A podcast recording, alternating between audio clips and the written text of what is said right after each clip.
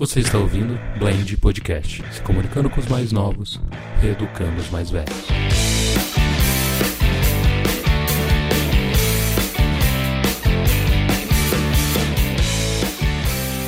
Sejam muito bem-vindos ao Blend Podcast. Eu sou o Guilherme Freitas eu sou a Natália Leongon. Eu sou o Matheus. Eu sou a Bia Cetrini. E hoje estamos aqui reunidos para conversar sobre um assunto repleto de cores, texturas, sabores e muita coragem, muita força e muita garra. Hoje a gente vai falar do mundo e da cultura drag queen. Tenho certeza que você vai adorar a nossa conversa. Matheus e Bia, é um prazer imenso ter vocês aqui com a gente hoje. Obrigado por ter topado em participar dessa conversa. Muito obrigado, Nath, muito obrigado por abrirem esse espaço aqui pra gente, por é, chamar a gente para conversar sobre um assunto que, pô, é tão gostoso e principalmente, acima de tudo, é divertido. Tanto falar sobre isso quanto viver isso, acima de tudo, ser drag tem a ver com essa diversão. Claro que tem muita luta, muita militância, mas isso só surge porque o mundo obriga a gente, né? O Brasil não é para iniciantes, então nada vem fácil assim. isso aí, Brasil não é para iniciantes. Um ótimo título já pro episódio. Sejam bem-vindos, a gente está muito feliz de receber vocês. É um prazer estar aqui com vocês conversando sobre um assunto tão necessário, tão gostoso. Eu vivo falando desde que eu conheci o Matheus que ele trouxe muito mais cor para minha vida. E se a gente puder levar um pouquinho pouquinho de cor para a vida de vocês que estão ouvindo também, vai ser um prazer. Delícia. Matheus, me corrija se eu estiver errado. Você é um drag ou você trabalha como drag? Só pra gente já começar a explicar. Em primeiro lugar, o drag queen é uma forma de arte, é uma forma de expressão. Dizer que eu sou uma drag queen, sim, eu sou quando eu estou montado. Porém, como isso é uma forma de arte que te ilumina muito, né? É, abre sua cabeça, quebra paradigmas, são valores que você acaba levando para a vida inteira e eu eu agora, nesse momento, acordei faz uma hora, eu ainda me sinto uma drag queen. Quando eu vou trabalhar, eu também me sinto uma drag queen. Pra quem não sabe, minha drag chama Natália. Eu sou Xará. Xará. me acompanha em muitos momentos da minha vida. Não, não só quando eu tô com maquiagem e peruca. Eu acho que isso é essencial, né? A gente entender, porque o fato de ser uma expressão artística, a gente pode entender que um pintor, ele é sempre um pintor. Independente se ele tá conversando, se ele tá tomando um café, o que, que ele tá vendo. Não precisa só estar tá pintando um quadro para naquele momento ele ser identificado como um pintor. Você é uma drag e você tem isso dentro de você, a sua forma de expressar a sua opinião através da sua arte. Então, só de começar aí já é legal. Porque eu tenho certeza que muitas pessoas que estão ouvindo imagina que ser uma drag é uma opção sexual, que não tem nada a ver. Drag queen é uma forma de expressão artística e não se refere à sua orientação sexual de maneira alguma. Porém, é uma expressão artística que foi adotada pela comunidade LGBT há muito tempo. Então, há muito tempo, é, as drags fazem parte, são quase que sinônimos de cultura LGBT. Engraçado ver isso, né? Que uma coisa não tem nada a ver com a outra, mas são tão próximas. É, eu vejo isso pela minha experiência, né?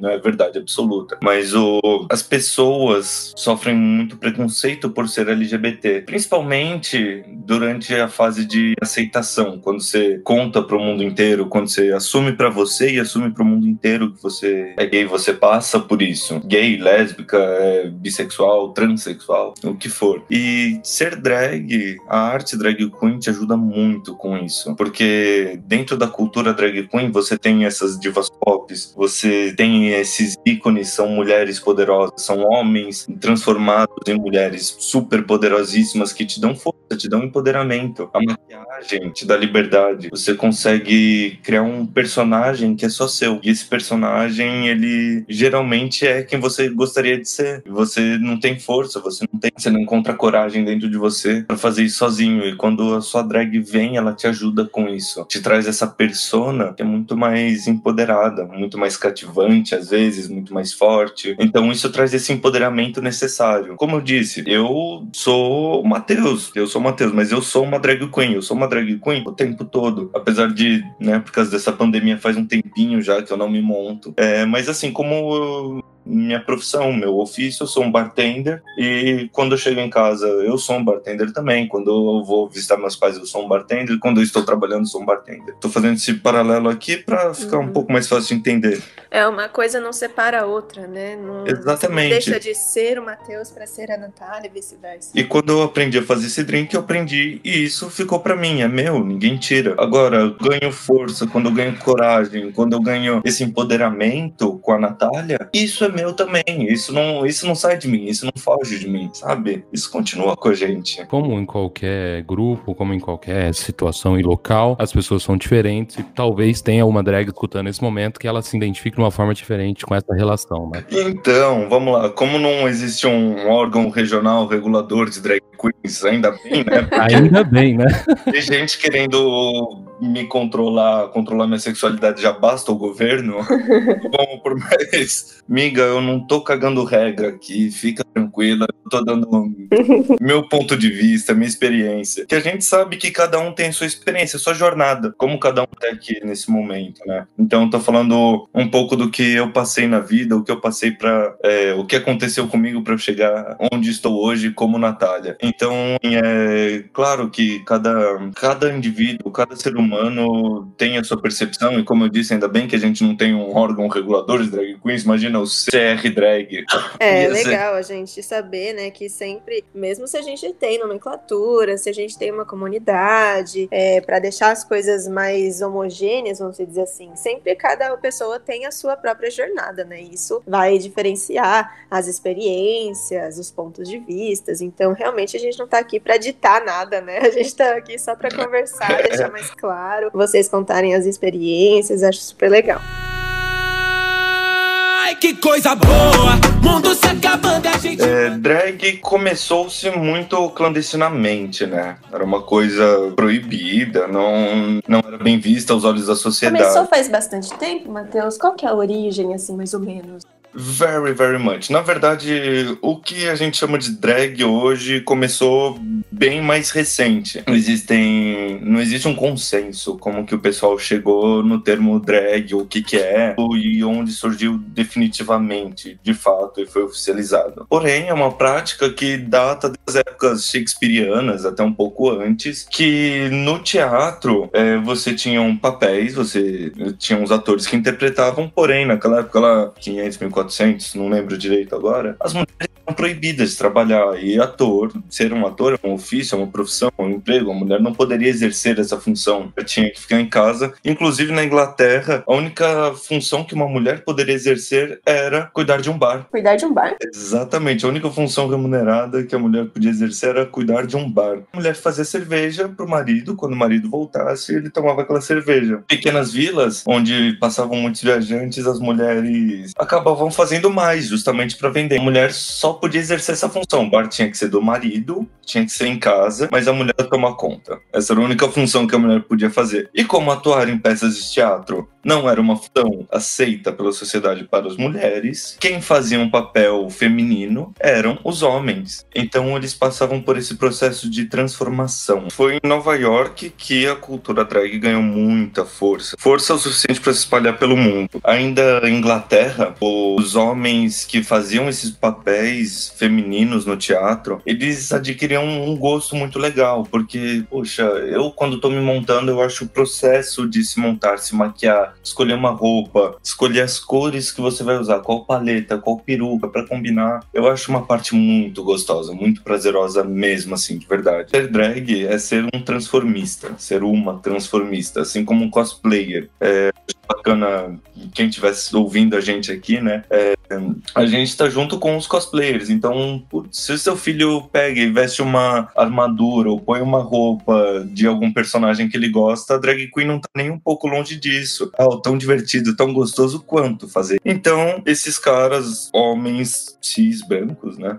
Eles adquiriram gosto por isso. Então surgiram é, clubes clandestinos onde os homens se encontravam para fazer isso fora do teatro. Então eles iam e transformavam, né? Se caracterizavam como mulheres e atuavam, exerciam papéis. Por isso que eu digo sobre personagens, né? Então tem gente que a drag é parte intrínseca da sua personalidade. Para outras, é um personagem em que você leva alguns traços. É muito pessoal de cada um. Mas ali que começou, surgiu essa ideia, sabe? E até por causa da cultura mais popular, das divas pop, né? Que aí foi pegando até ícones para cada pessoa se montar. E eu acho super legal também essas inspirações, né? Quanto que a Lady Gaga hoje em dia não usa de cultura drag, por exemplo, nessa parte das divas pop? Poxa, Madonna Aham. usava. A Cher, vamos lá, mais atrás da Cher. É, a Cher, a mãe.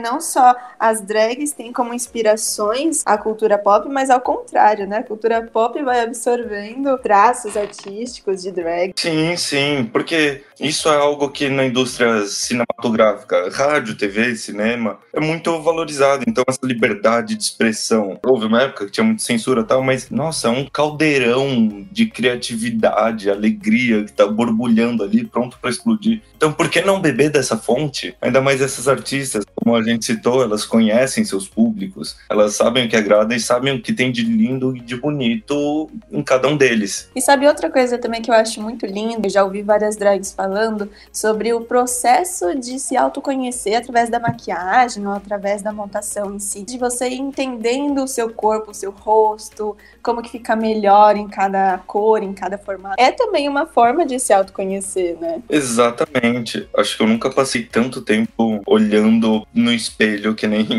eu faço hoje em dia monto, sabe? Acho que, putz, a gente se conheceu, Nath, era no que? Sétima série? Nossa, faz tempo, hein, Matheus? Eu tava tentando lembrar o ano. Eu acho que eu tinha uns 11, 12 anos. Hoje eu tô com 24. Nossa senhora, faz mais de 10 anos. Eu lembro que foi na sétima série ali e, putz, naquela época eu era um- uma criancinha ainda, mas enfim, eu, né, tinha um monte de preconceito e tudo mais. Hoje em dia eu vi e foi um processo bem complicado de aceitação. Eu acho que a parte mais difícil foi eu me aceitar. Ai, que coisa boa! Mundo se acabando e a gente. Quando que foi? Faz quanto tempo que você começou a perceber, a sentir esse chamado?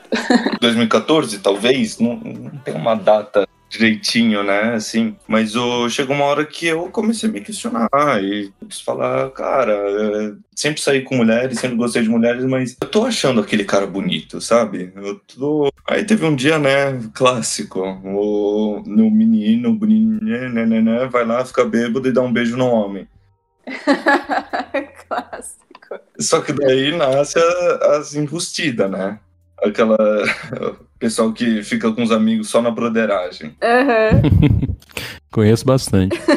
Opa, eu também. E gozado que a maioria das vezes é a galera que mais fora dessa situação são machões. Não sei se o cara ele meio que tenta se esconder atrás de- dessa figura é, macho alfa dele, porque ele talvez não se aceita, sei lá, né? Ah, Então, com certeza. Maggie, a virilidade não está associada à sua orientação sexual de maneira alguma. Você pode ser viril e ser gay, ser bi, ser trans, o que quer que seja, mas o pessoal acho que ainda não entendeu isso. A gente vai explicando com, com calma, né? Quem tiver calma, por favor, vai explicando. Isso.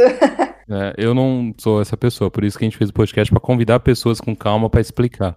É Uma coisa que eu ando sem é paciência pra explicar o que é- era pra ser óbvio, né? Até um tempo atrás tava, tava discutindo com a minha mãe, porque ela é uma pessoa assim bem aberta e tal, mas ainda é uma pessoa bem conservadora, né? E eu tava falando pra ela, cara, vocês querem tanto conservar o que não presta, entendeu? Tipo, hoje em dia não, não tem mais por que vocês lutarem tanto por conservar essas opiniões. Ah, mas a gente pode. Sim, vocês podem, mas. Quê? Qual o sentido? É. O que, que isso te agrega, né? É, então, qual o sentido hoje, né, na- no mundo que a gente vive, a gente falar que uma família só pode ser considerada uma família se for formada por um homem e por uma mulher? Se for assim, então a minha família não tem nada de tradicional. Porque se você for ver, eu fui criada pela minha mãe e pela minha tia, que é idosa, que na verdade não é nem parente de sangue minha. E aí eu tenho meu pai, tenho meu padrasto, tenho duas mães, dois pais. Sobre ter paciência, não ter paciência, isso foi uma coisa também muito interessante que o Matheus que trouxe mais na minha vida. Eu já tinha um pouco isso, mas ele me ensinou muito mais sobre isso. Tem vários tipos de preconceito, né? Tem vários níveis de preconceito. Tem as pessoas que têm uma certa ignorância, então elas acabam criando um conceito pré-estabelecido sobre uma coisa que elas não entendem, mas ainda assim elas têm uma curiosidade de querer entender e às vezes elas até reproduzem alguns discursos ultrapassados, com preconceito mesmo, mas mas não pararam para pensar se elas concordam ou não com aquele discurso. E quando você levanta algum questionamento, elas estão abertas a te ouvir. Tem as pessoas que são assim e não estão abertas a te ouvir, e tem as pessoas que já são intolerantes, que já vêm com agressividade, que aí também é diferente. Mas quando se trata desse primeiro nível que eu falei, que são as pessoas que desconhecem as coisas e têm a curiosidade, o Matheus mesmo me ensinou que a melhor forma de combater esse tipo de preconceito, para quem tem paciência, porque não é obrigação de ninguém também ensinar, ainda mais na era da informação que você busca qualquer coisa na internet, muito fácil, você tem acesso. É com amor que você combate, é explicando, é trazendo a pessoa para conhecer o seu mundo. Se você só se defende, só fica de forma reativa explicando as coisas, a pessoa também vai se fechar e vai te contra-atacar, porque ela vai se sentir atacada. Então, quando você explica as coisas com amor, no universo de carinho, querendo mostrar como é que funciona, que só a bolha dela não é tudo que existe no mundo, que tem uma diversidade muito bonita, que é muito interessante você vir conhecer, a pessoa, se ela tá aberta e disposta, ela se encanta. E isso a gente combateu já muita coisa junto. Eu acho muito interessante. Quando eu tava começando o namoro com o Matheus, o meu pai, ele mora na praia. E ele tava passando uns dias aqui em casa, em São Paulo, e a gente saiu. Eu tava na casa do Matheus, a gente saiu, ele se montou, a gente foi pra uma festa drag, e eu postei uma foto no Instagram da gente junto. Meu pai viu aquela foto, virou pra minha tia, que tem 79 anos, mas é uma mulher maravilhosa, com uma cabeça tão pra frente que eu nunca vi igual. Eu acho que é porque ela fez teatro. Então, antes de eu começar a namorar o Matheus, ela viu ele assim, viu ele montado, achou o máximo, adorou, ela adora ele. E aí meu pai deu um, um mini chilique aqui em casa com a minha tia. Falou: Ai, é isso, que absurdo. E não sei o que. Meu pai é uma pessoa extremamente machista. tive muitos problemas no, no, na minha fase de crescimento com ele, na minha adolescência, de bater de frente com ele, com o machismo dele. Ele melhorou muito, mas ele ainda tem. E aí a gente chegou aqui em casa outro dia, ele me trouxe, o Matheus me trouxe de moto, e meu pai tava chegando ao mesmo tempo. Ele virou meu pai roqueirão, cover de Iron Man, e me viu lá toda estilosinha, falou: ai, que bonitinha, de botinha, jaquetinha. Foi lá, deu um abraço no Matheus, tudo tranquilo. À noite a gente comeu uma pizza, ele tratou ele super bem, conversaram numa boa. Depois que o Matheus foi embora, acho que só no outro dia, vieram me contar que meu pai deu um mini pitzinho porque viu a foto. E eu olhei e falei, mas como assim? Quando a gente tava aqui, ele não falou nada. Para mim, ele não falou nada. E faz isso nas minhas costas, depois trata o moleque bem. E aí, gosta ou não gosta? Não entendi. Aí eu sentei para conversar com ele. Só que eu fui um pouco grossa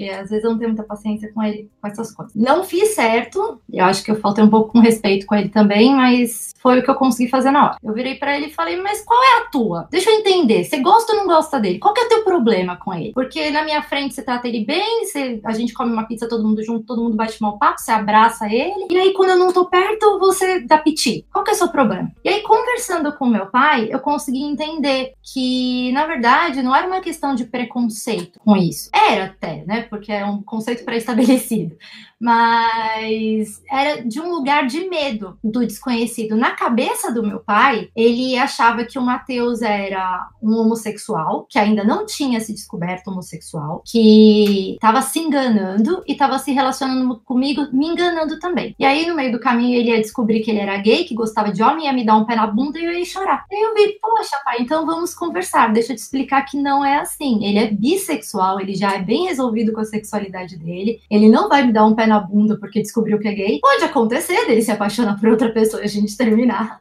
Mas não é o fato dele ser bi que torna isso possível. Ele pode ser hétero e procurar uma mulher e gostar de uma mulher também. Mas aí a gente conversou e eu expliquei para ele que o bissexual também sofre muito preconceito dos dois lados. Porque o bissexual, quando entra num relacionamento monogâmico, as pessoas acham que ele escolheu um lado, sendo que ele não deixa de ser bi. Ele só re resolveu estar num relacionamento fechado. É, a gente até pode falar sobre isso, né, amor? Porque é. hoje eu acho que o bissexual ele sofre mais preconceito até do que só o cara que chega e fala eu sou gay e gosto só de homem. São pelos dois lados, né? É, ele sofre o preconceito que esse cara sofre, porque pô, o escroto, ele é gay, ponto. Ele vai tratar você como gay, ponto final. Ele não entende essa questão da bissexualidade. E sofre um pouco também do outro lado, que a gente teve contato a, quando a gente assumiu o nosso relacionamento. A Nath teve contato do pessoal não aceitar o fato dela estar tá saindo de um relacionamento uma menina pra tá, entrar no relacionamento com um menino. Que porra é? Você tá traindo o movimento, entendeu? Tá se rendendo ao machismo. Exatamente. Eu acho curioso, porque eu tenho um tio que é super católico, religioso, fervoroso e tal. Aí, quando ele viu isso, ficou todo preocupado e tal. Eu falei, não, que eu não sou gay, eu sou bissexual. Eu ainda vou, tipo, levar uma namoradinha pra você conhecer, relaxa. Eu não sei, acho que a partir daí ele ficou querendo que eu fosse gay, pra falar, não, sai de cima do muro logo, se decide. Então, exato. Eu nunca vi um cristão querer tanto que alguém que nem meu tio. Isso é verdade, acho que, pô, a Nath pode falar também que a gente tem a nossa sexualidade invalidada pelos dois lados. Exato. Parece que a gente sempre vai assim, nos, nos, olhos dos outros, né, a gente nunca tá certo de nada. é, nós somos indecisos. É, sem contar que, assim, a gente sabe que, foda-se, né, o que falam por trás, mas a gente sabe que por trás, provavelmente pessoas próximas a gente falam, não, ela, ela agora, ela se descobriu, ela realmente, aquilo, aquela fase que ela passou era uma bobeira, era infantilidade, era imaturidade, é. era, era uma revolta. Fase. É, Exato. era só uma fase. E, tipo, as pessoas, cara, elas insistem em deixar as coisas quadradas. Elas não para elas não podem existir um ser humano que sente prazer, que sente amor, que sente desejo pelos dois sexos. Elas não conseguem entender isso. Tipo, não, não aceito. Você só pode gostar disso ou disso. Exatamente. E que dentro disso, se você, as que aceitam, é, excluem a possibilidade de monogamia. E falam, não, ela tá, a Natália agora tá com Gui, mas, ah, ela vai sentir falta de mulher um dia desse. Exato. Funciona, cara. Não é assim que funciona. Bom, é... disso a gente pode falar duas coisas, né? Que a gente sempre começa a repetir. Primeiro que a gente tem a opinião de que quando a gente gosta de alguém, é pela alma da pessoa, né? O amor vê muito mais além do que a parte física. E segundo que a gente tem uma teoria, né, amor, que todo mundo é bissexual. e que o que pega mesmo, o que esconde é talvez o medo, o preconceito ou falta de, de oportunidade. É, é, é, teoria porque eu não coloquei na prática o teste ainda.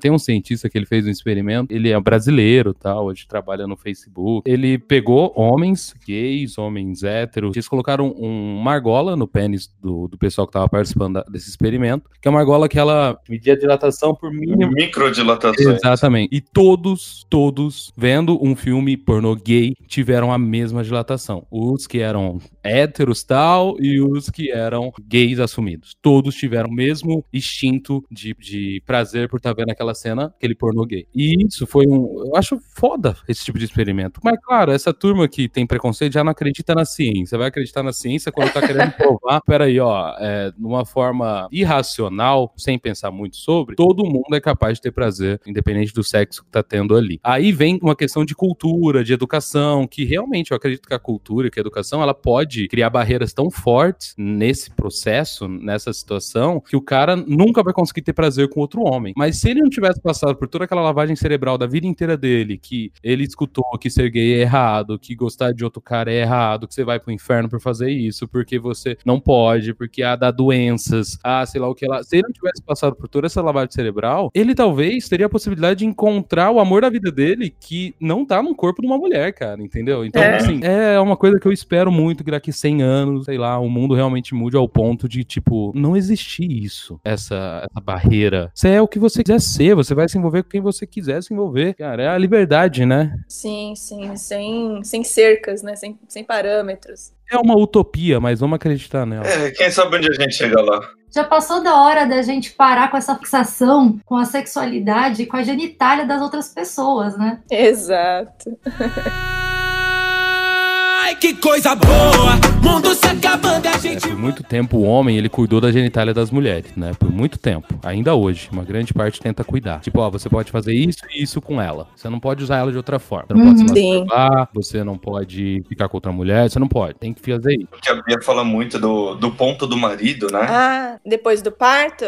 É, depois do parto. Tem muita mulher que opta pela cesárea porque tem medo de tomar o ponto do marido, né? Que deixa mais apertada e, na verdade, machuca a mulher para ter relação. Eu vou quebrar alguma coisa aqui perto de mim. Quando entra essa situação de parto e machismo, cara, vai tomar no cu. Com, todo, com toda a falta de respeito que eu posso ter dentro de mim, você pensa assim, vai tomar no seu cu. É complicado, porque você tem medo de um médico cometer uma agressão contra o seu corpo sem você consentir. Não, mas isso é o que mais existe. É infelizmente, a gente pode falar isso, assim, por experiência mesmo, de, de ter né? passado. É isso, a gente estudou muito durante a gravidez, sobre todo esse universo de parto. E assim, hoje mesmo, com- é, tendo contato com várias mulheres pelo Instagram, pela internet no geral, eu vejo o quanto de violência obstétrica tem no, no mundo de médico fazendo coisas que a mulher nem sabe, entendeu? E esse ponto do marido, é, se eu não me engano, é a episiotomia que a gente chama, que é o corte feito pelo médico, né, com bisturi. Eles, eles alegam que é pro neném passar mais rápido, ou seja, nascer mais rápido, e depois realmente pra ficar, entre aspas, mais fechada, né? E, gente, isso é muito.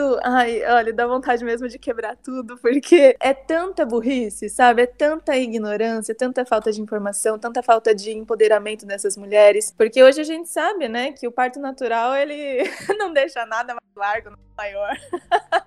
e é realmente um, assim, um machismo escarrado nessas práticas. O que me revolta muito sobre esse assunto quando liga é, maternidade com machismo é umas coisas assim. A maternidade é o momento onde a mulher, ela tá vivendo tudo aquilo ali por ela ser mulher, entendeu? Um homem não vai viver aquilo ali. Então por que você, como um homem, acha que tem o direito de opinar algo sobre maternidade? Sobre é Exatamente. Se não te afeta, não fala. Você não faz ideia do que ela tá passando, do que tá passando na cabeça dela, no corpo dela, você não faz ideia de nada. E outra coisa que me revolta é se um cara, ele perde o prazer pela mulher dele, porque ela tá com, sei lá, um detalhe diferente ali. Cara, você. Você não casou por amor, pra- de fato, né?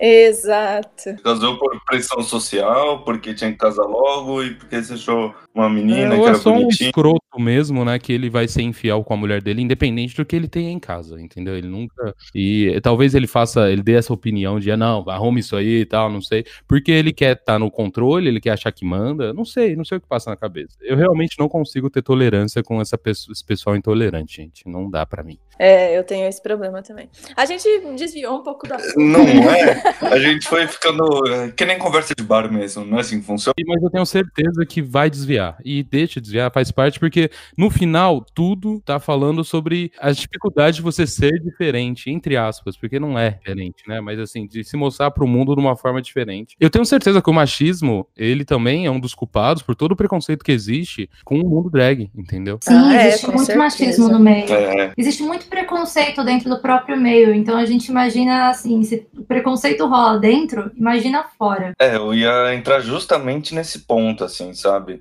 Que nem, né? Eu acabei de falar que ser drag é.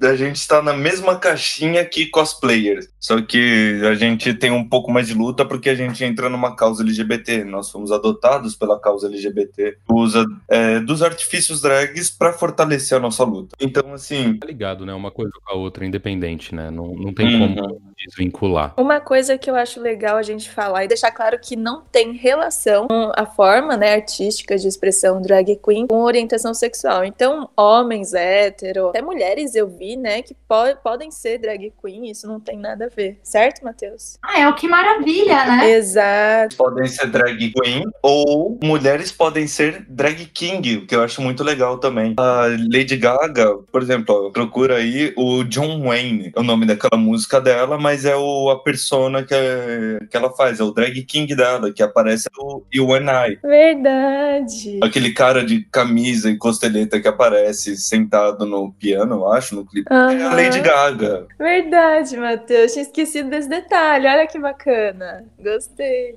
O Matheus é louco pra me montar de drag king. A gente vai fazer, a gente vai montar. A gente só precisa aprender um pouco mais sobre esse universo, mas a gente vai montar. E avisa a gente que a gente vai junto e vai todo mundo se montar. Tá combinadíssimo, Verdade. então quando acontecer a gente posta foto, inclusive. Ai, que gostoso. Sabe de onde começou a nossa inspiração disso, né, amor? A gente começou a conversar sobre isso assistindo o RuPaul. Ah, vamos chegar lá, né? Porque comigo também começou com o RuPaul. Imagina, amor, eu, uma drag de 1,90 de altura, 100 quilos, é um mulherão, hein? Imagina, você ainda põe um salto 10 ali, ó, fica com 2 metros. Maravilhosa! Vamos marcar um dia aí pra gente se montar tudo junto. Eu sou um cis, eu posso me vestir de drag? Gui, eu sou homem, né? Eu sou um homem cis e apesar de ser LGBT, eu sou um homem cis cara, beleza, eu não. As bandeiras do feminismo é, me ajudam, o, os ganhos, as conquistas que o feminismo levanta, tudo isso é um benefício para mim, para mim como indivíduo, e eu acho que como sociedade todo mundo ganha com isso também. Mas é, o machismo é uma parada que interfere na minha vida diretamente. Não posso falar que eu sofri por misoginia, por exemplo, condição, mas o machismo é um tipo de ideia que afeta a todos, que afeta a todos. Então você pode lutar contra, contra o machismo, você pode lutar contra esse tipo de preconceito. Cara, agora quanto a drag queen, você já foi? Você nunca foi? Não sei, vai, se joga, experimenta um dia. Eu digo que todo, toda pessoa deve, uma vez na vida, se montar. Todo homem tem uma drag dentro de você. Ou uma mulher, não sei, que possa se tornar uma drag. Meu lado feminino chamaria Natasha, porque eu não sei, eu tenho esse nome, eu acho que é o meio clichê, né? Deve ter muita Natasha no meio drag. Ai, gente, é porque, ó, Natália, Natasha, são todos é. nomes bonitos.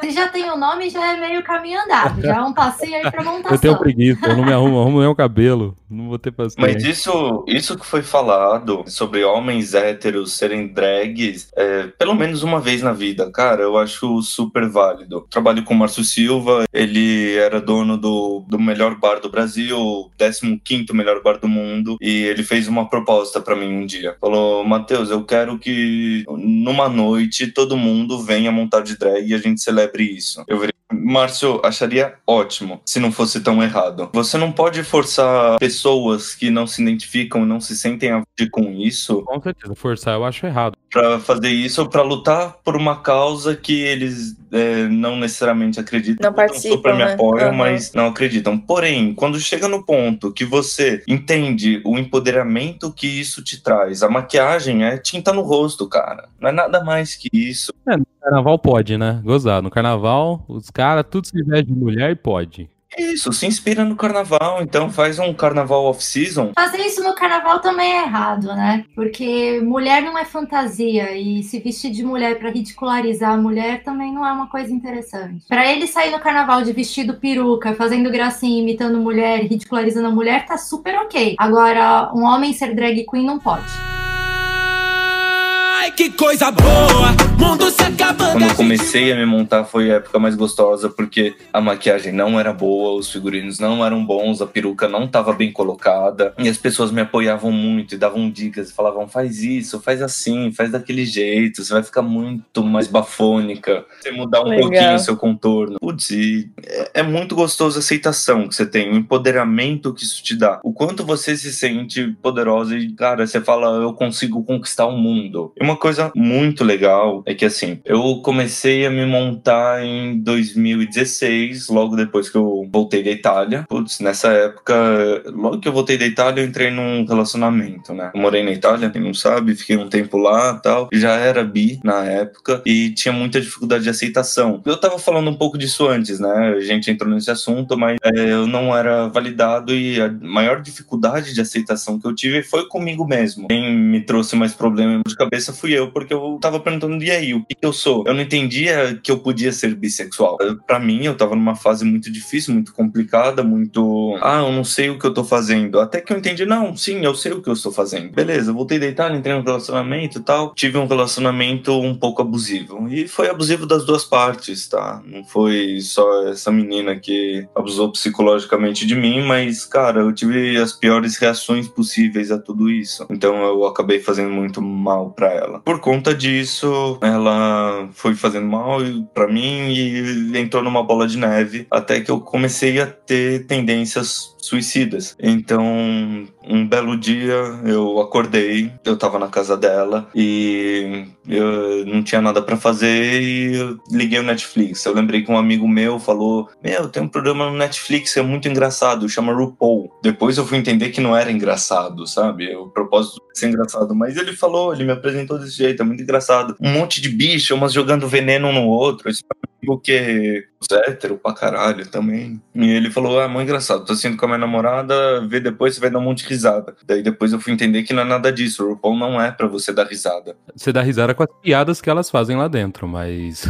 Exatamente. Tem os alívios cômicos, né? tem, tem. O programa ele, ele se apoia um pouco nisso. Aí eu comecei a assistir. Em um dia, assim, eu, na época não tinha nem a primeira temporada de RuPaul, tinha só a partir da segunda no Netflix. É, em um dia eu tava apaixonado por aquele programa. Em um dia eu tava já com essa sementinha na minha cabeça, tipo, ah, não, eu quero me montar, eu quero ser poderosa. Falta esse empoderamento em mim. Um cara que tá passando por uma depressão, que tá com tendência suicida, é isso que você precisa, esse empoderamento. E virar e falar, tipo, não, cara, eu consigo ser foda, nem que seja, tipo, me maquiando, assim, eu consigo ser, eu consigo sentir essa energia correndo dentro de mim, essa energia boa, gostosa. E aí entra até aquele, aquela parte do autoconhecimento que a gente falou lá no Exato. E aí eu comecei a ver isso, ver tutoriais, é, comprei perucas no AliExpress. E essa minha namorada na época falou: tipo, se um dia você se montar, eu não quero te ver assim. Eu não quero te ver montado. Tipo, não, não apareça na minha frente, por favor. E ao mesmo tempo que isso tava me ajudando pra caralho, puta, foi um balde de água fria. Mas foi aí que que dentro de tudo aquilo que a gente tava passando, não era o relacionamento que me faria bem. Eu não precisava daquilo na minha vida. Então foi o, foi o que eu precisei para pôr um fim nesse relacionamento. A partir daí foi quando a situação ficou mais complicada, né? Eu passei pela hora mais escura. Eu tinha crises de ansiedade muito pesadas, muito fortes. Na época eu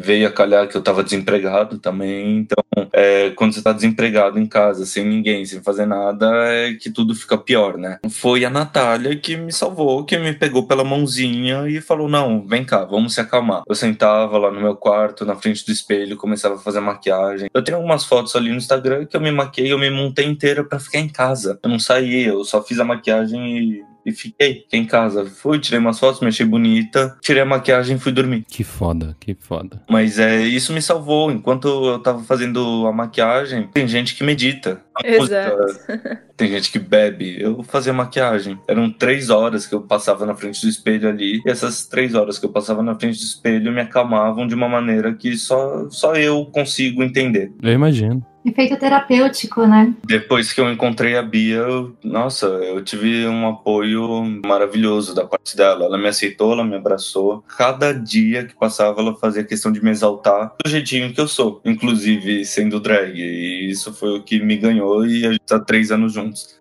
Isso, isso compõe muito o que a Bia falou lá no comecinho, que você levou cor pra vida dela. E ela te levou luz. E luz traz cor. Ai, que coisa boa! Mundo se acabando, a gente manda.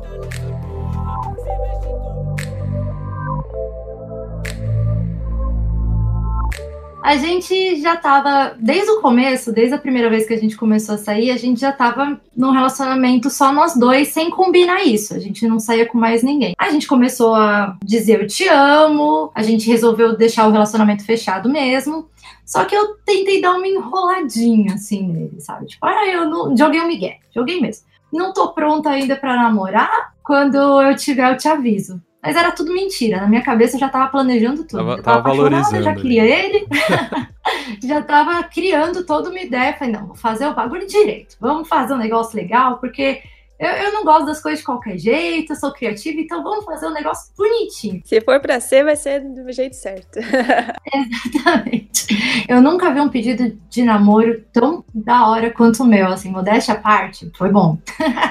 vou, vou falar pra todo mundo se inspirar aí, porque olha, vale a pena. Eu fui catando vários detalhezinhos, assim, sobre ele. Sobre coisas que ele gosta de fazer do universo dele, pra ele se sentir completamente aceito em tudo. Eu gosto muito de foto, eu juntei um pouco dos nossos dois mundos, né? Eu gosto muito de ser fotografado. E aí eu entrei em contato com um amigo de uma amiga minha, que é fotógrafo, que está em São Paulo. Combinei de fazer uma sessão de fotos com o Matheus montado, com a Natália. Aí eu falei, olha, vou fazer uma sessão de fotos e o fotógrafo estava interessado em tirar foto com drag queen. Menti pra caramba, tudo isso foi eu que, que planejei. tudo eu paguei, paguei o cara. É, eu paguei o cara e eu contei pra ele, não, ele que quer fazer uma sessão de fotos com você. Me entendeu? enganou direitinho. se monta, fica linda, maravilhosa e vamos fazer. E aí eu escolhi um bar de um amigo meu aqui no meu bairro, que era um bar de motociclista, que o Matheus trabalha em bar e gosta de moto. E você precisa de um anel pra fechar negócio, né? Eu trabalhei uma época com produto de sex shop, com é, chá de lingerie, então eu peguei um anel peniano, ninguém disse que tipo de anel que era, só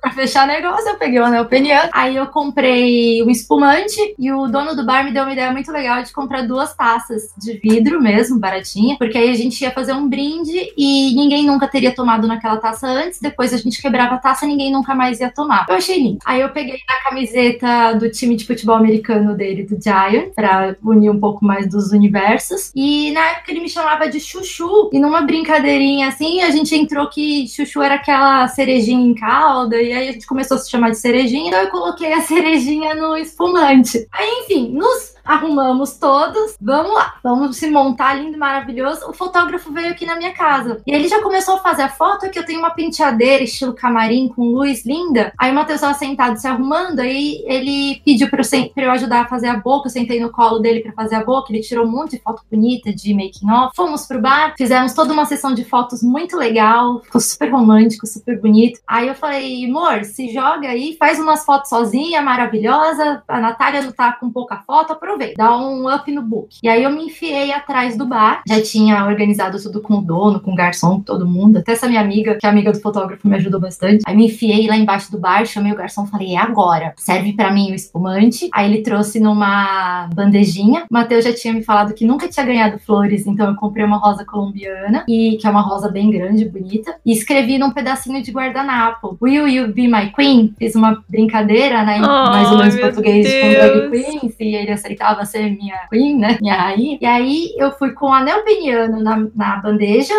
com as taças, com a cerejinha dentro, com o guardanapo, com a camisa, coloquei a camiseta dele por cima, a camisa do, do Giants, e ele tava fazendo, a- Natália tava fazendo as fotos, aí eu fui por trás, assim, pra ela não ver. Aí o garçom vindo atrás de mim com a bandejinha, aí quando o Matheus olhou, quando a Natália olhou pra mim, eu ajoelhei e falei uma frase que ele já falava pra mim, que é, se eu tivesse te criado, você não seria tão perfeito. Você aceita ser minha Ai. namorada e meu namorado? Meu Deus. Ai, meu Deus, que coisa mais linda! E aí eu quis fazer isso desse jeito, porque aí eu falei pra ele, tipo, eu quero que você entenda que eu quero celebrar você, que eu te amo do jeito que você é, que eu te aceito completamente, não tem essa. E se eu não aceitasse ele, quem ia perder sou eu, porque eu ia deixar de viver esse relacionamento que é o mais lindo que eu já vi. Sabe quando a gente brinca aquelas coisas de internet que você tem um casal que é sua meta de relacionamento? Aham. nós somos a minha meta de relacionamento. E aí eu fiz esse pedido pra ele, pra ela, eu brinquei, né, com o gênero, falei, você aceita ser minha namorada e meu namorado de joelho, né, tem que ajoelhar pra fazer o pedido. E foram, sei lá, uns 30 segundos mais lentos da minha vida, porque ficou mudo, e eu ficava assim, tipo, como assim? Fala alguma coisa!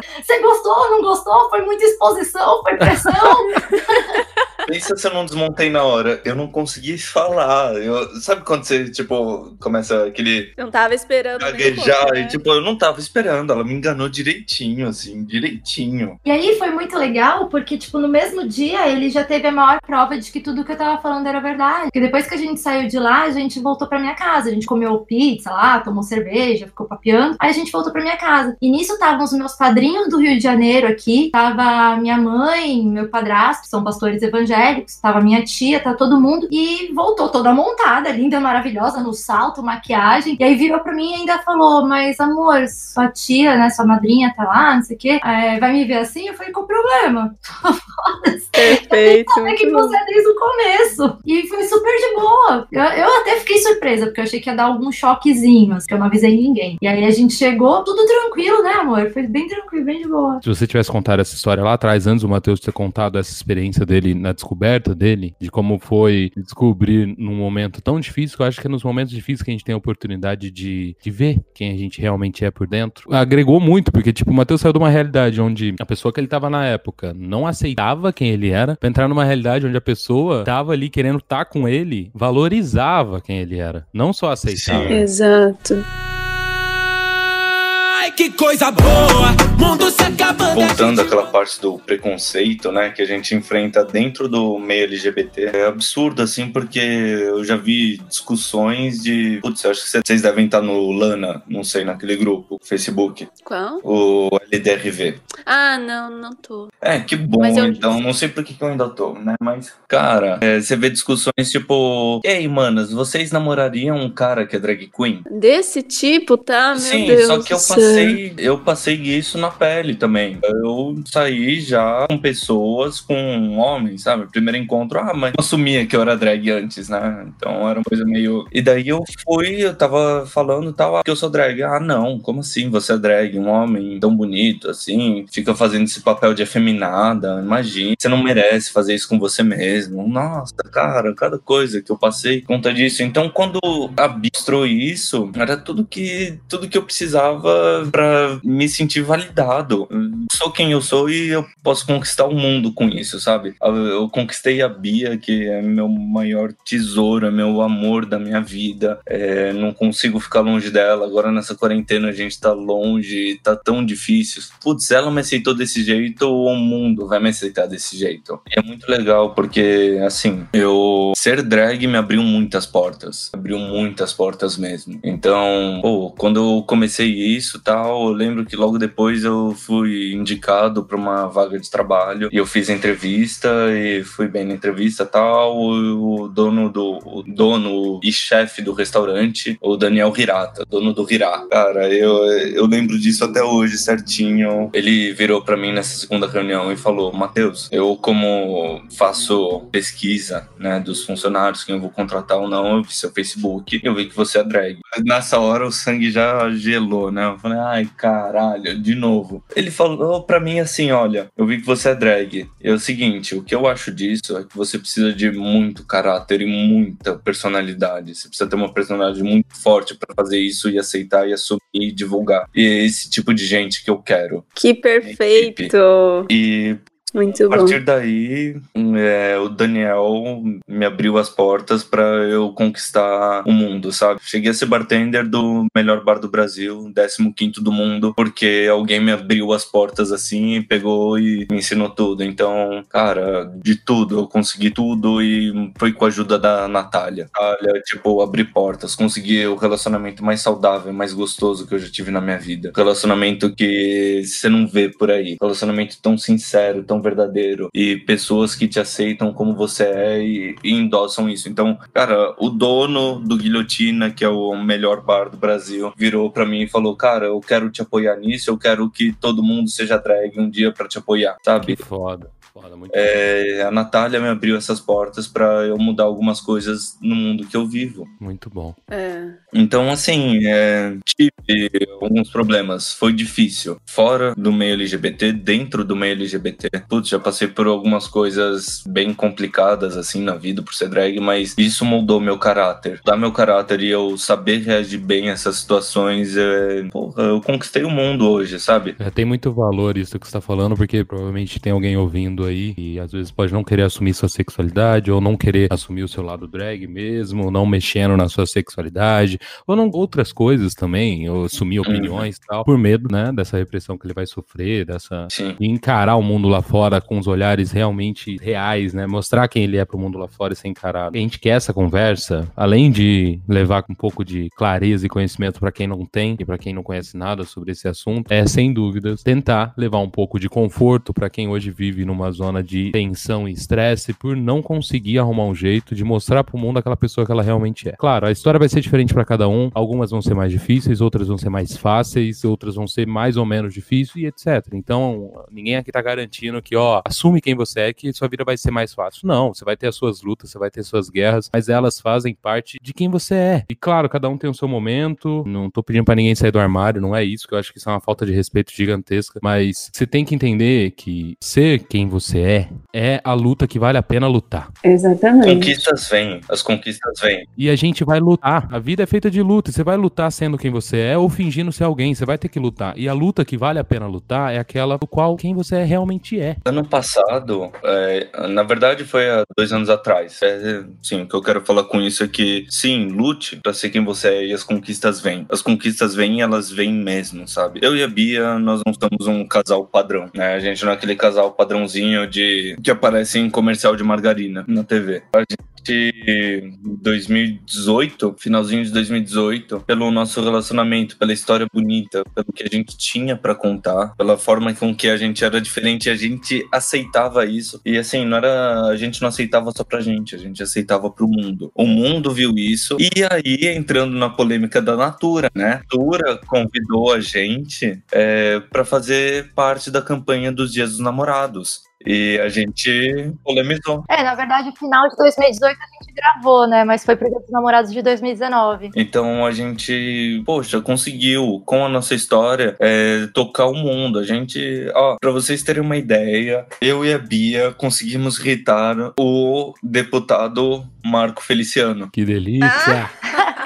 Ele quis cancelar a Natura, fazer um boicote à Natura. E o mais interessante é que assim, ele tava puto da vida, porque é, foi uma campanha que ele, segundo ele, que só representava as lésbicas, né? Sendo que tinha o casal heterossexual, que era eu e o Matheus. Só que como era a Natália, então de repente eu virei Ai, lésbica, sim. o Matheus virou mulher, e a gente incomodou um pouquinho aí uma galera real. É, Foi uma das coisas mais pura, legais né? que eu fiz na vida. Foi incomodar. E se fosse uma campanha que só tivesse homenageando as lésbicas? Qual é o problema? Exatamente, tem tanta é, representatividade de casal cis hétero pra tudo, de cis hétero pra qualquer coisa. Vamos, vamos dar visibilidade pra todo mundo, porque o mundo é cheio de diversidade, e isso que faz o mundo ser lindo. O arco-íris é bonito porque ele tem várias cores. Se todo mundo fosse igual, cara, que tédio que ia ser viver. Ninguém ia suportar viver num mundo que todo mundo é igual a você. É um saco isso. A diversidade é linda, precisa ser abraçada. E isso não, não faz você ter menos lugar no mundo, não faz você ser menos representado. Todo mundo tem espaço, vamos abraçar mais isso. Tem muito espaço, né, pra preencher. Não precisa ser o mesmo assunto sempre, a mesma cor, a mesma composição. Pelo amor de Deus, vamos ser criativos. Eu sou gamer, né? Eu sou bem viciadinho em jogos. É, hoje o mundo do- dos jogos tá passando por isso. Hoje em dia, essa representatividade. que- Last of Us 2, né? Que a gente viu que foi claro esse preconceito. Pra quem não sabe, não tá por dentro da história, The Last of Us 1 foi um jogo que marcou a geração, um jogo maravilhoso, em que tinha um protagonista, um cara, e ele adotou uma menina, que era uma menininha, que ela devia ter uns 10, 12 anos, e a história do The Last of Us 2 gira em torno dessa menina, a Ellie. E com The Last of Us 2 foi anunciado que a protagonista, essa menininha do, do primeiro jogo, seria a principal do segundo jogo da franquia, ela seria LGBT. Então ela tem um relacionamento homossexual no meio da trama e foi o suficiente para um dos melhores jogos do ano. Assim, a gente tá falando de tem muita chance de ser o melhor jogo do ano. Vamos ver o Cyberpunk aí como é que vai ser, né? É, exatamente. É, mas ele recebeu as piores críticas possíveis dos jogadores. Então, antes mesmo de ser lançado, ele tava com notas do Metacritic de 15, 20 pontos, numa escala que vai até a 100. E a gente sabe hoje também, né, que quando tem campanha negativa, marketing negativo também é marketing. Então, não adianta você fazer isso, meu bem, você tá dando mais visibilidade. E já que a gente tá falando de mudança, de preconceito e essas coisas, eu acho que tem uma história que é muito interessante, que pode servir de inspiração para todos os pais que estão ouvindo a gente, que têm filhos da, da comunidade LGBTQI+, ou de drag, e quiser entender um pouco melhor, tem um filme que eu acho sensacional para assistir. Para quem é LGBTQI+, eu dou um alerta de gatilho. Para os pais dessa galera, eu acho que é um filme sensacional, extremamente educativo. Chama Orações para Bob. Vale muito a pena você assistir esse filme se você tem um filho e tem dificuldade de aceitação. Não, Orações pra Bob é um filme lindo, maravilhoso. Eu postei até algumas vezes um, um dos trechos mais marcantes ali na minha página do Facebook. E eu tô vendo aqui que é baseado em fatos reais, né? É, Exatamente. mas é legal a gente dar esse alerta de gatilho também pra galera, porque ele tem algumas forte. coisas fortes, sim. Exatamente. Alerta de gatilho para suicídio, né? Então, só deixando mais específico aqui. Ai, que coisa boa! Mundo se acabando, Amor, gente conta pra eles como foi a reação da sua mãe, que eu acho que é a coisa mais linda, tão inspiradora a reação da sua mãe quando te viu se montar pela primeira vez. Você sabe que eu li uma publicação do Matheus esses dias atrás sobre isso e eu conheci a família toda do Matheus e eu fiquei até emocionada quando eu li, então a eu queria ouvir de é novo. Vai. maravilhosa. A Bia vai ficar fixa no podcast, viu? Porque, pô, que falar, dá uns ganchos aí que, meu Deus. Minha irmã, pra quem não, para quem não sabe, ela é cosplayer há muito tempo, bem antes de eu começar a ser drag, minha irmã já era cosplayer. E ela que me ajudou com maquiagens e perucas, me indicando qual comprar, qual que era boa, qual que não era, todas essas coisas. Faz divulgação da Marta aí, joga o Instagram dela pro pessoal seguir. É o arroba Queen Cosplay, a Marta Savastano. É, putz, uns cosplays muito legais ali que ela faz. Ela me ajudou muito. A Marta me ajudou muito quando eu tava começando a me montar, me maquiar. Ela me deu várias dicas. A primeira vez que eu saí pra uma festa drag foi ela que me maquiou. Ela foi a primeira pessoa que soube. Foi ela a primeira pessoa que me viu me montando, até porque ela assistiu RuPaul's comigo. Então entrou muito na vibe e me ajudou Legal. muito. Mas teve um dia que eu tava me montando, inclusive eu, todas as vezes anteriores que eu me montei, eu me montei muitas vezes em casa sem sair, até sair a primeira vez, a Marta me ajudava. Esse dia que eu tava me montando pra sair pra ir pra uma festa, ela mudou toda a agenda dela, que ela precisava fazer uns negócios, ela foi, parou tudo e me ajudou, falou: "Não, você vai ser linda, maravilhosa". Aí quando eu tava terminando de me montar, minha mãe chegou em casa. No quarto do, no quarto do filho dela tinha uma filha. Ela olhou pra mim assim e ficou abismada e falou: "Mateus, você não sabe passar batom direito?". Então, assim, a primeira Ai, vez que eu saí montado, minha mãe, minha mãe biológica, ela pegou na minha mão e fez o contorno na minha boca e passou o batom na minha boca bonitinho e falou: Ó, leva junto com você porque o batom vai sair no meio da noite, você dá uma retocada, mas é, tipo, a base já tá feita, então é só retocar mesmo, tá? Linda, rasa e toma cuidado. Isso é uma coisa que ela sempre se preocupou muito com tomar cuidado, sabe? Então, é, ir voltar de táxi ou de Uber. Uma coisa que é muito importante, que eu acho que até esse pessoal mais cabeça aberta tem que ouvir. Poxa, escutando alguma dessas coisas que eu passei dentro do meio LGBT. Cara, você, drag queen, você, LGBT, tá querendo julgar alguém ao invés de dar um apoio, tá querendo diminuir alguém ao invés de dar um apoio. É, repense sua atitude, por favor. Porque hoje, dentro do meio LGBT, dentro do meio drag, que eu posso falar mais ainda, mais propriedade, é, você vê muito shade, né? Que eu- no, quem sabe RuPaul é, sabe o que é shade. É, cara, não faça isso. O que a gente precisa é apoio, aceitação. Então, às vezes vocês despejam preconceitos que você tem dentro de outras pessoas do meio e acabam desincentivando. Seres humanos, quem eles são e que é tudo que você precisa. Seja do jeito que você é, tenha suas cores, tenha seus amores, tenha suas ideias, mas não invalide ninguém, por favor. Exatamente. E não é nem só uma questão de só pedir, por favor, não façam isso. É tipo, a real é que quando você expressa um julgamento, um preconceito, uma opinião, você tá falando muito mais sobre você do que sobre a pessoa. Então você só expõe um lado pequeno, mal trabalhado e frustrado seu que tá sendo projetado no outro. Você não tá falando, criticando alguém falando do outro, você tá falando de você mesmo. É um espelhamento isso. Então é melhor ficar quietinho, porque é melhor as pessoas terem dúvida se você é um babaca, um otário, do que ter certeza. Na dúvida, não fala nada. Fica quietinho. Só é tenta entender o que que é diferente de você, por pura curiosidade, porque é interessante você ver o diferente. É interessante aprender com isso. Agora, se você vem numa posição de criticar, de julgar, você tá expondo uma ferida sua. É, hoje, o que que foi? amor? Eu tava jogando, acho que eu tava jogando Assassin's Creed, aí eu comentei alguma coisa sobre, ah, quem falou tal, qual que é a frase principal? É Sócrates, né? E aí você Ah, é. comentou qual que era a frase mesmo que ele falava sobre a ignorância. Sábio é aquele que percebe o limite da sua ignorância, como que é? Algo assim, né? Exatamente, que sabe o limite das próprias ignorâncias. Ah, inclusive, eu queria até comentar uma coisa que na hora eu acabei esquecendo, que a gente foi falando de outra coisa. Eu achei muito legal da sua parte quando você virou, Gui, e falou: Ah, porque eu não sou totalmente desconstruído, ainda tenho alguns preconceitos. Isso é ótimo você assumir isso, porque quando você tem dentro de você a certeza de que você já aprendeu tudo que você tinha pra aprender, você não aprende mais nada. Você se fecha. É aquela história budista, né, de que pra você aprender qualquer coisa, você precisa esvaziar a sua xícara. Se a sua xícara tá cheia, não dá pra pôr mais chá que vai transbordar, vai fazer a maior sujeira. Pra você receber informação, aprender, você tem que esvaziar. Eu evolui muito com as pessoas que eu tive um relacionamento na minha vida. Porque eu sempre fui ignorante, mas eu sempre fui mente aberta. E até quem tem mais contato comigo diário percebe que o Guilherme é meio doido, porque às vezes ele tá falando uma frase e a próxima frase que ele fala, ele desfala tudo aquilo que ele falou na outra. Isso é Às vezes eu tô verdade. falando aqui assim, ah, amor, mas tá, isso não pode, isso não pode. Aí eu, aí eu já nem deixo ela falar e falo, tá, eu sei que pode, porque, né, pô, sei logo ela. Então, Isso acontece muito. muito. O tempo inteiro eu tô ali lutando com meus instintos. Eu aprendi com a Nath, acho que o principal, uma coisa que eu cheguei até ela achando que, ah, eu não tenho preconceito, eu sou um cara tranquilo. E eu percebi que eu tinha um preconceito que eu nem sabia que era preconceito. Eu sempre falei assim, e eu, vamos lá, quer julgar, pode julgar, acho que eu mereço. Mas eu sempre falei assim, eu não teria problema em ter um filho gay, eu só não quero um filho afeminado. Eu sempre falei. E com a Nath, ela veio e falou, pá, peraí, sabia que isso, dentro do mundo gay, até os afeminados sofrem preconceito, mas eles são afeminados porque eles são assim, não é que eles estão forçando, eles são quem eles são. É, é quem eles são, entendeu? Então talvez seu filho seja um gay afeminado. E não vai ter o que você fazer. E qual o né? problema nisso?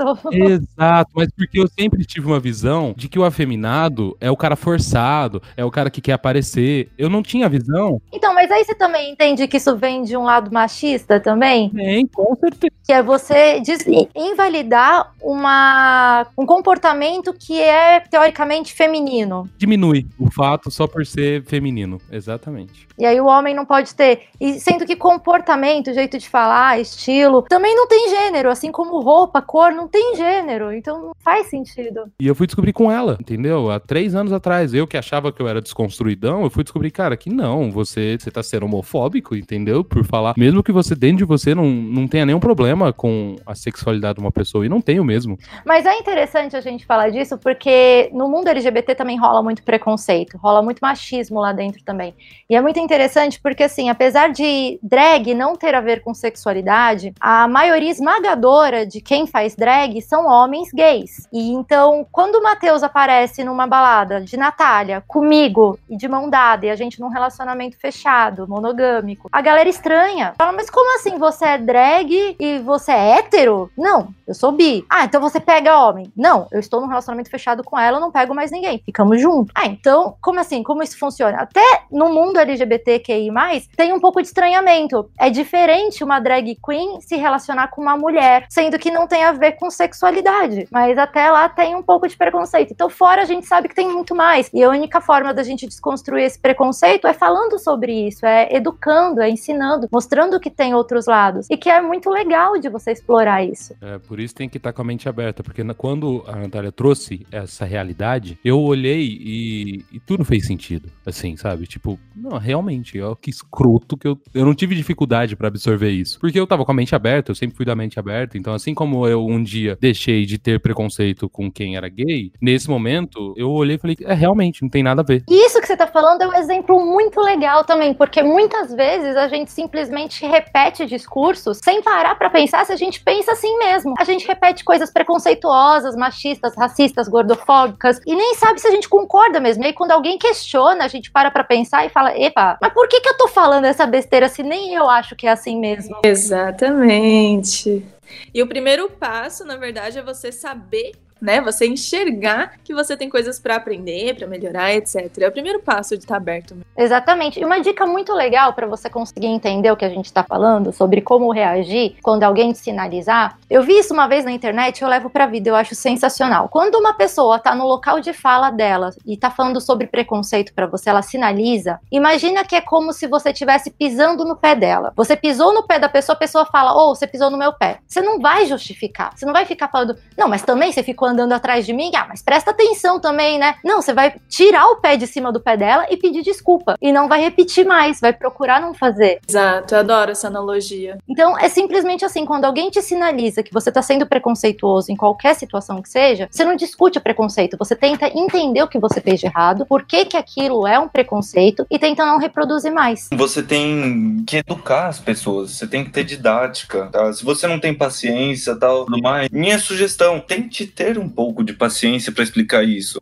Até, amor, se você me permite te corrigir um pouquinho, não é nem que você tem que ter, você não tem que ter nada, mas a pessoa precisa ser educada. E é melhor que ela seja educada por você que entende desse assunto do que por pessoas que são ignorantes como ela nesse assunto e não entendem nada disso. Então você não tem que, mas seria muito interessante se você tivesse essa paciência, essa disponibilidade. Para as pessoas, para as minorias que sofrem, eu acho que vem muita gente que não tem o conhecimento, que tem essa certa ignorância, vem perguntar para você e vão surgir perguntas, são tem um teor preconceituoso, mas é muito mais válido você entender. Primeiro, se essa pessoa tá te perguntando isso, é porque ela quer conhecer. E é a melhor oportunidade que você tem de desfazer um preconceito. As oportunidades também. É, com certeza, você não tem que ter paciência com todo mundo. Se você tiver um caminho muito mais curto para tirar um preconceito de uma pessoa que tá vindo até você. E aqui eu quero até pedir uma permissão para falar em nome de todo mundo, se todo mundo concorda depois, por favor. É, mas eu gostaria de deixar, inclusive, esse canal aberto para se em algum momento nesse podcast a gente falou alguma besteira, alguma bobagem,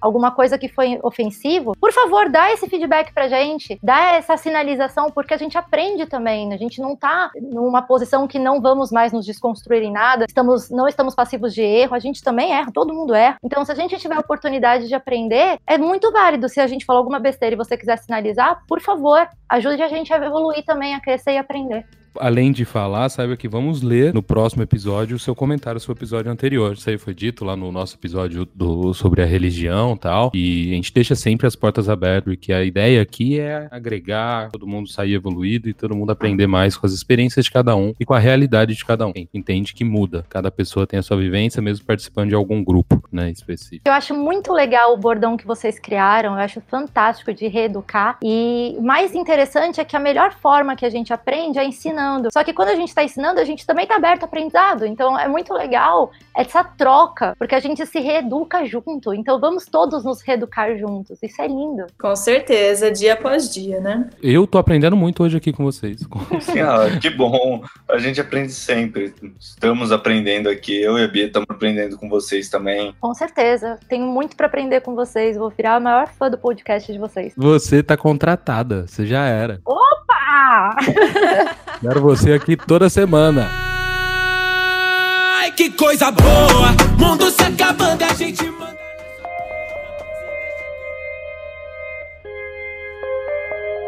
Natura.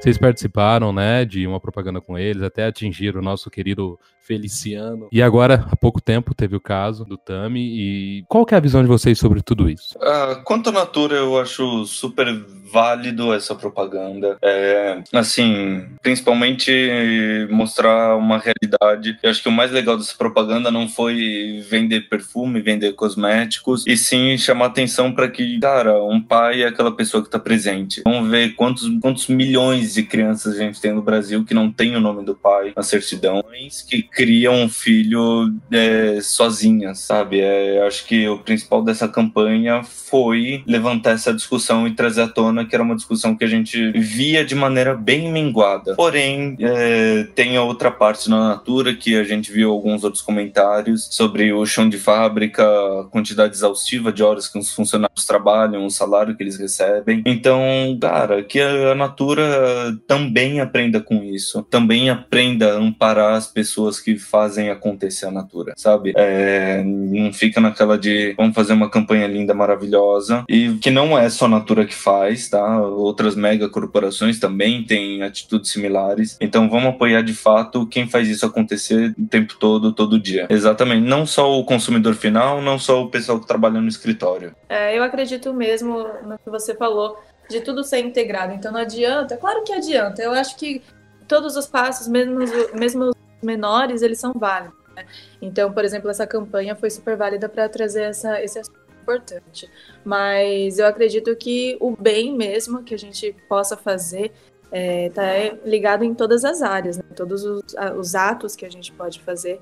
E sobre a, essa campanha, eu acredito que seja legal para conversar e eu acredito também que seja um marketing muito importante, né? Muito, muito inteligente da parte da Natura também, de trazer mesmo quem tá falando mal tá falando da Natura, então Genial.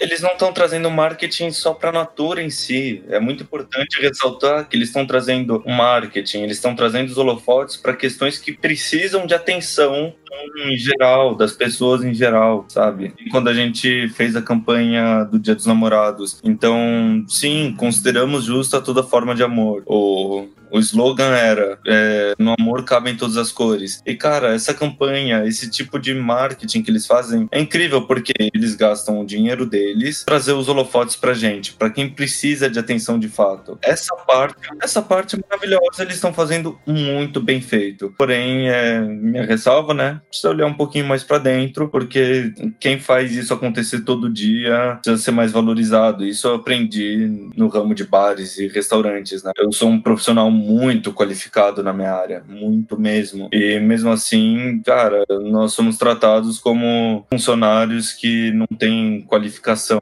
de ensino superior ou o que quer que seja, sendo que não existe ensino superior porque eu faço aqui no Brasil. Eu ter corrido muito atrás, ter estudado muito, ter muito conhecimento e propriedade na minha área. É a mesma coisa com quem trabalha em chão de fábrica. Meu, não é porque o cara não tem ensino superior que ele não faz com maestria que você valorizar um profissional desses vai te trazer muito mais dinheiro lá na frente, que no final das contas é isso que uma empresa precisa, de dinheiro. Valorizar cada setor, cada funcionário. É, esse, esse funcionário de chão de fábrica, ele nada mais é do que o começo de todo o processo. Então, se não tiver ele, o processo quebra, não acontece. E Bia, você tem alguma coisa para dizer sobre a Natura? Bom, é, nós vivemos no mundo capitalista. A Natura é uma empresa privada. Então, eu acho que é interessante quando a gente traz mais discussão. Eu acho incrível quando você faz alguma coisa para gerar uma discussão e traz outras que não estavam é, previstas, né? E espero que esteja aberta para mais discussão de empregar essas pessoas, de valorizar, de cuidar de uma cultura empresarial lá dentro. Mas eu sou super a favor das campanhas. Eu acho que a questão de pink money não é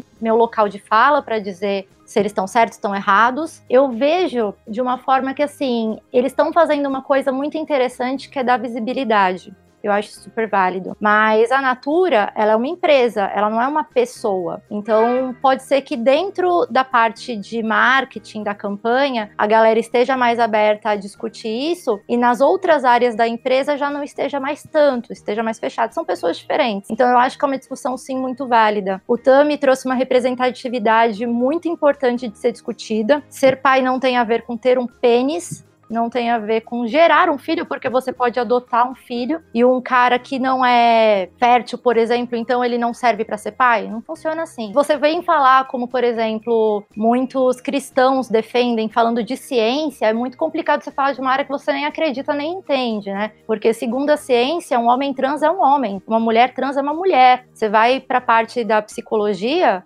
eles dizem isso, isso é ciência. Então não venha falar de biologia, sendo que a tua religião fala de outras coisas, né?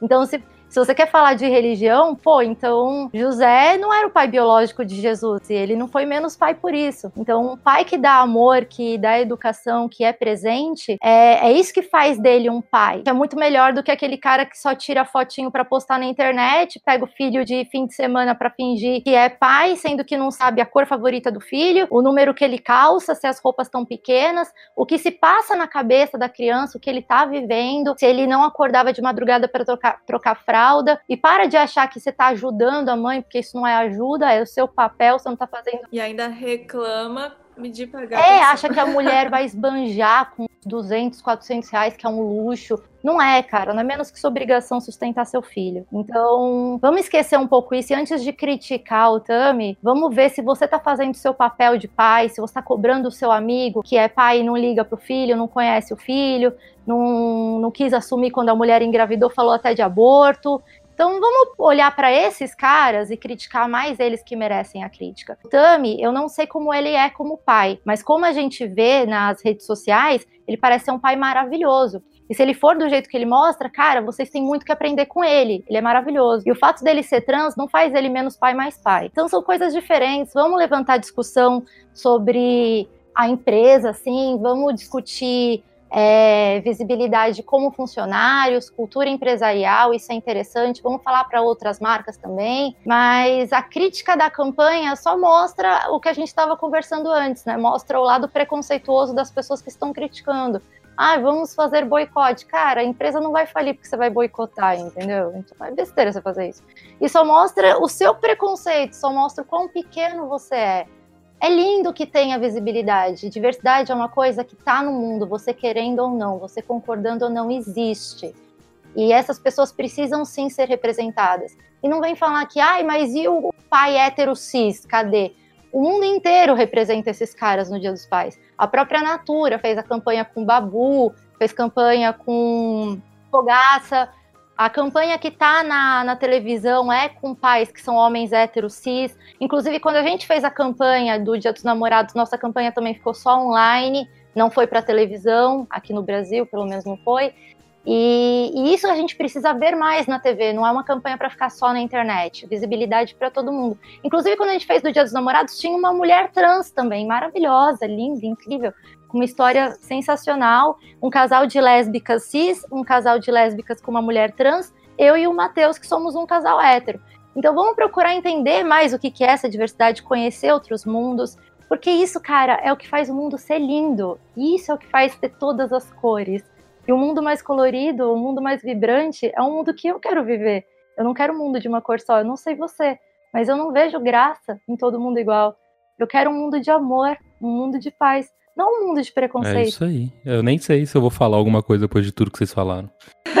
Dá sua opinião aí. Porque... Não, mas é porque é exatamente isso. As marcas precisam fazer alguma coisa. Volto a dizer, alguém tem que pagar a conta e que pague aqueles que podem pagar. E eles têm a obrigação. Nessa situação, eu acho, eu acho não, eu tenho certeza que as marcas têm a obrigação de tentar mudar as coisas que estão acontecendo no mundo. E como eles vão mudar? Forçando a representatividade. Forçando. Foda-se se uma galera aí não tá gostando. Vai, você vai ter que gostar, porque esse é o mundo agora e vai ser sempre assim. Então, volto a dizer, se você não gosta, vai ter que engolir, cara, porque vai estar tá aí e tomara que cada vez esteja mais presente qualquer tipo de representatividade. Eu só tenho certeza, assim como o Matheus falou, antes da marca é, vender esse produto, vender essa ideia, ela precisa olhar para ela mesma também. Porque senão é só uma hipocrisia sendo criada. Claro, uma hipocrisia muito útil porque fez tocar num assunto que tem que ser tocado.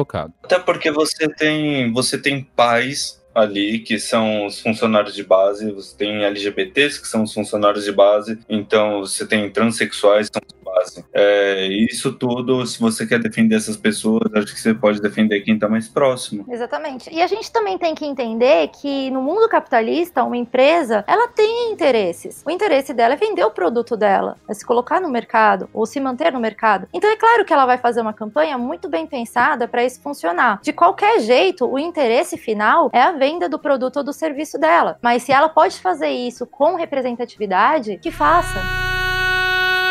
Ai, que coisa boa! Mundo se acabando, a gente. Acho que a gente podia falar só um pouquinho desse assunto que a gente não tocou durante a conversa inteira, que eu acho que é bem interessante também. É o quanto é importante a gente ter alguém como a Pablo na, na música, representando, porque a gente sempre teve muitas divas pop que eram mulheres cis, héteros, que falavam em nome da comunidade LGBT, que representavam a comunidade. E como é bonito, como é importante a gente ter essa galera se representando, não precisar de uma outra pessoa que nem tá no meio falando sobre elas. Então a gente viu muitas dessas divas pop é, a vida inteira falando sobre isso, apoiando a causa, mas é muito importante a gente ter no cenário é, drag queens como a Pablo, como Gloria Groove e outras tantas que estão no cenário bombando. E uma coisa que eu tava até comentando com seu irmão e tipo, putz, agora ele tá atrasado, né, Bia? Oh, mas essa semana eu vi um clipe que eu achei incrível, um clipe de funk de um cara que chama MC Leonina, que é um MC, um funkeiro, que ele canta funk bem naquele estilo carioca, só que ele é um gay. Ele é um viadão, e isso é lindo, isso é maravilhoso ver que, cara, quem com. É, putz, LGBT consome muito disso, mas nunca se sentiu tão representado, porque tem aqueles MCs que falam de mulher, disso, de. Né, sabe? É, mas trouxe alguém que a, própria Glória, né? A própria Glória Groove, ela vem com uma pegada de hip hop que também é. Exatamente. E essas pessoas trazem assuntos que, tipo, não é só, ah, são assuntos legais, eu gostei dessa música porque fala de uma coisinha que eu conheço. Não, traz a sua realidade. E fala de coisas, tipo, sabe, não é luta, é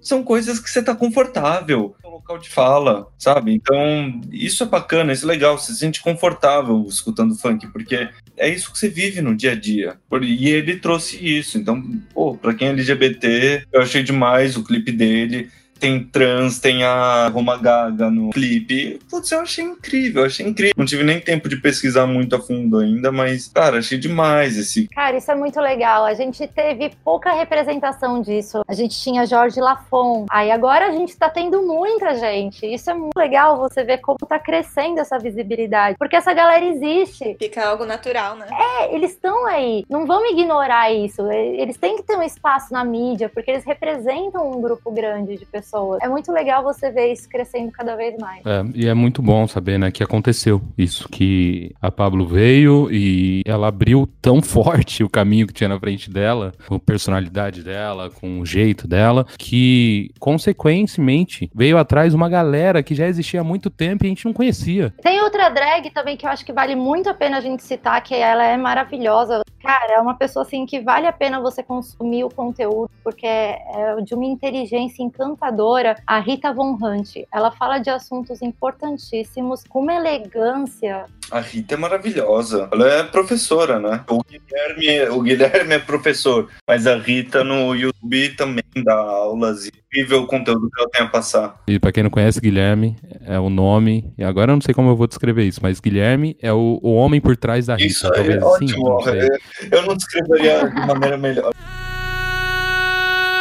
Ai, que coisa boa! Mundo se acabando. A, a gente... parada do orgulho LGBT, até onde hoje ainda ela é um movimento que ela ajuda na luta pela causa, na luta pela igualdade, na luta pelas. Principalmente onde ela ajuda, sim, hoje, você, Matheus, no mundo drag. E, cara, acho muito legal, muito válido como celebração. Hoje eu vejo a parada LGBT muito como celebração do nosso orgulho, da nossa história, de tudo que a gente já viveu, do que aconteceu lá atrás, o quanto que a gente sofreu, e a gente para um pouco e olha para trás e fala, putz, evoluímos muito. A gente bate nessa tecla, a gente fala que, pô, tem muita luta à frente, mas olha o tanto que essa luta já não trouxe. Porque, cara, quando começou lá em 90 e pouco, é, foi primeiro, isso não existia, ninguém falava, não eram pautas que eram trazidas pro, é, pro cenário, então você não discutia sobre isso. Eu discutia de uma maneira bem menor, com bem menos alcance. E vamos lá, tem também a parte do, a parada do orgulho LGBT reverte boa parte do dinheiro que entra para instituições de caridade. Então, nesse ano, a Mistel fez, durante todo o mês de julho, uma promoção que você comprava Mistel e se comprasse por tal canal, todo o lucro era revertido para instituições de caridade. Então, outras empresas entram nisso. A Havaianas, por exemplo, lançou a linha Pride. São,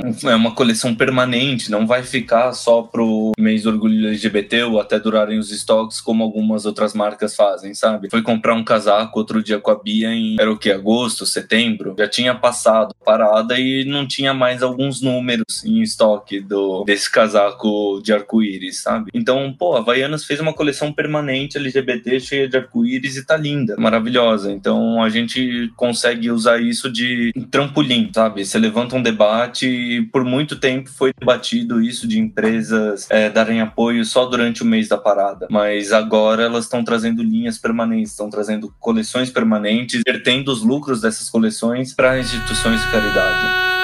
Ai, que coisa boa! Mundo se acabando, a gente. Fica à vontade aí, gente já caminha para nossa conclusão desse papo. Seguir drag queens maravilhosas como a Rita Von Hunt, Icaro Kadoshi, a Lorelai Fox, a Penelope Jean, é, que fazem trabalhos maravilhosos ali, estão sempre presentes e, putz, apoiar essas pessoas, sabe? Apoiar suas drags locais, apoiar essas pessoas que produzem e que vivem disso, assim como você apoia seus artistas favoritos. Então, putz, eu adoro, eu amo a Lady Gaga, né, consumo o que ela faz, mas eu também consumo que outras drags locais, que outras pessoas próximas a mim e fazem, produzem, elas precisam muito mais do meu apoio do que a Lady Gaga. É, realidade, muito bom. Saiba que todos aqui estamos disponíveis nas nossas redes sociais para conversar, para ser um, uma conversa aí com vocês, se você precisar de alguém para conversar. E nessa quarentena tem muita gente sem, sem ninguém para conversar, para dividir suas dores. Eu incluí todo mundo aí já, né? Joguei todo mundo na roda.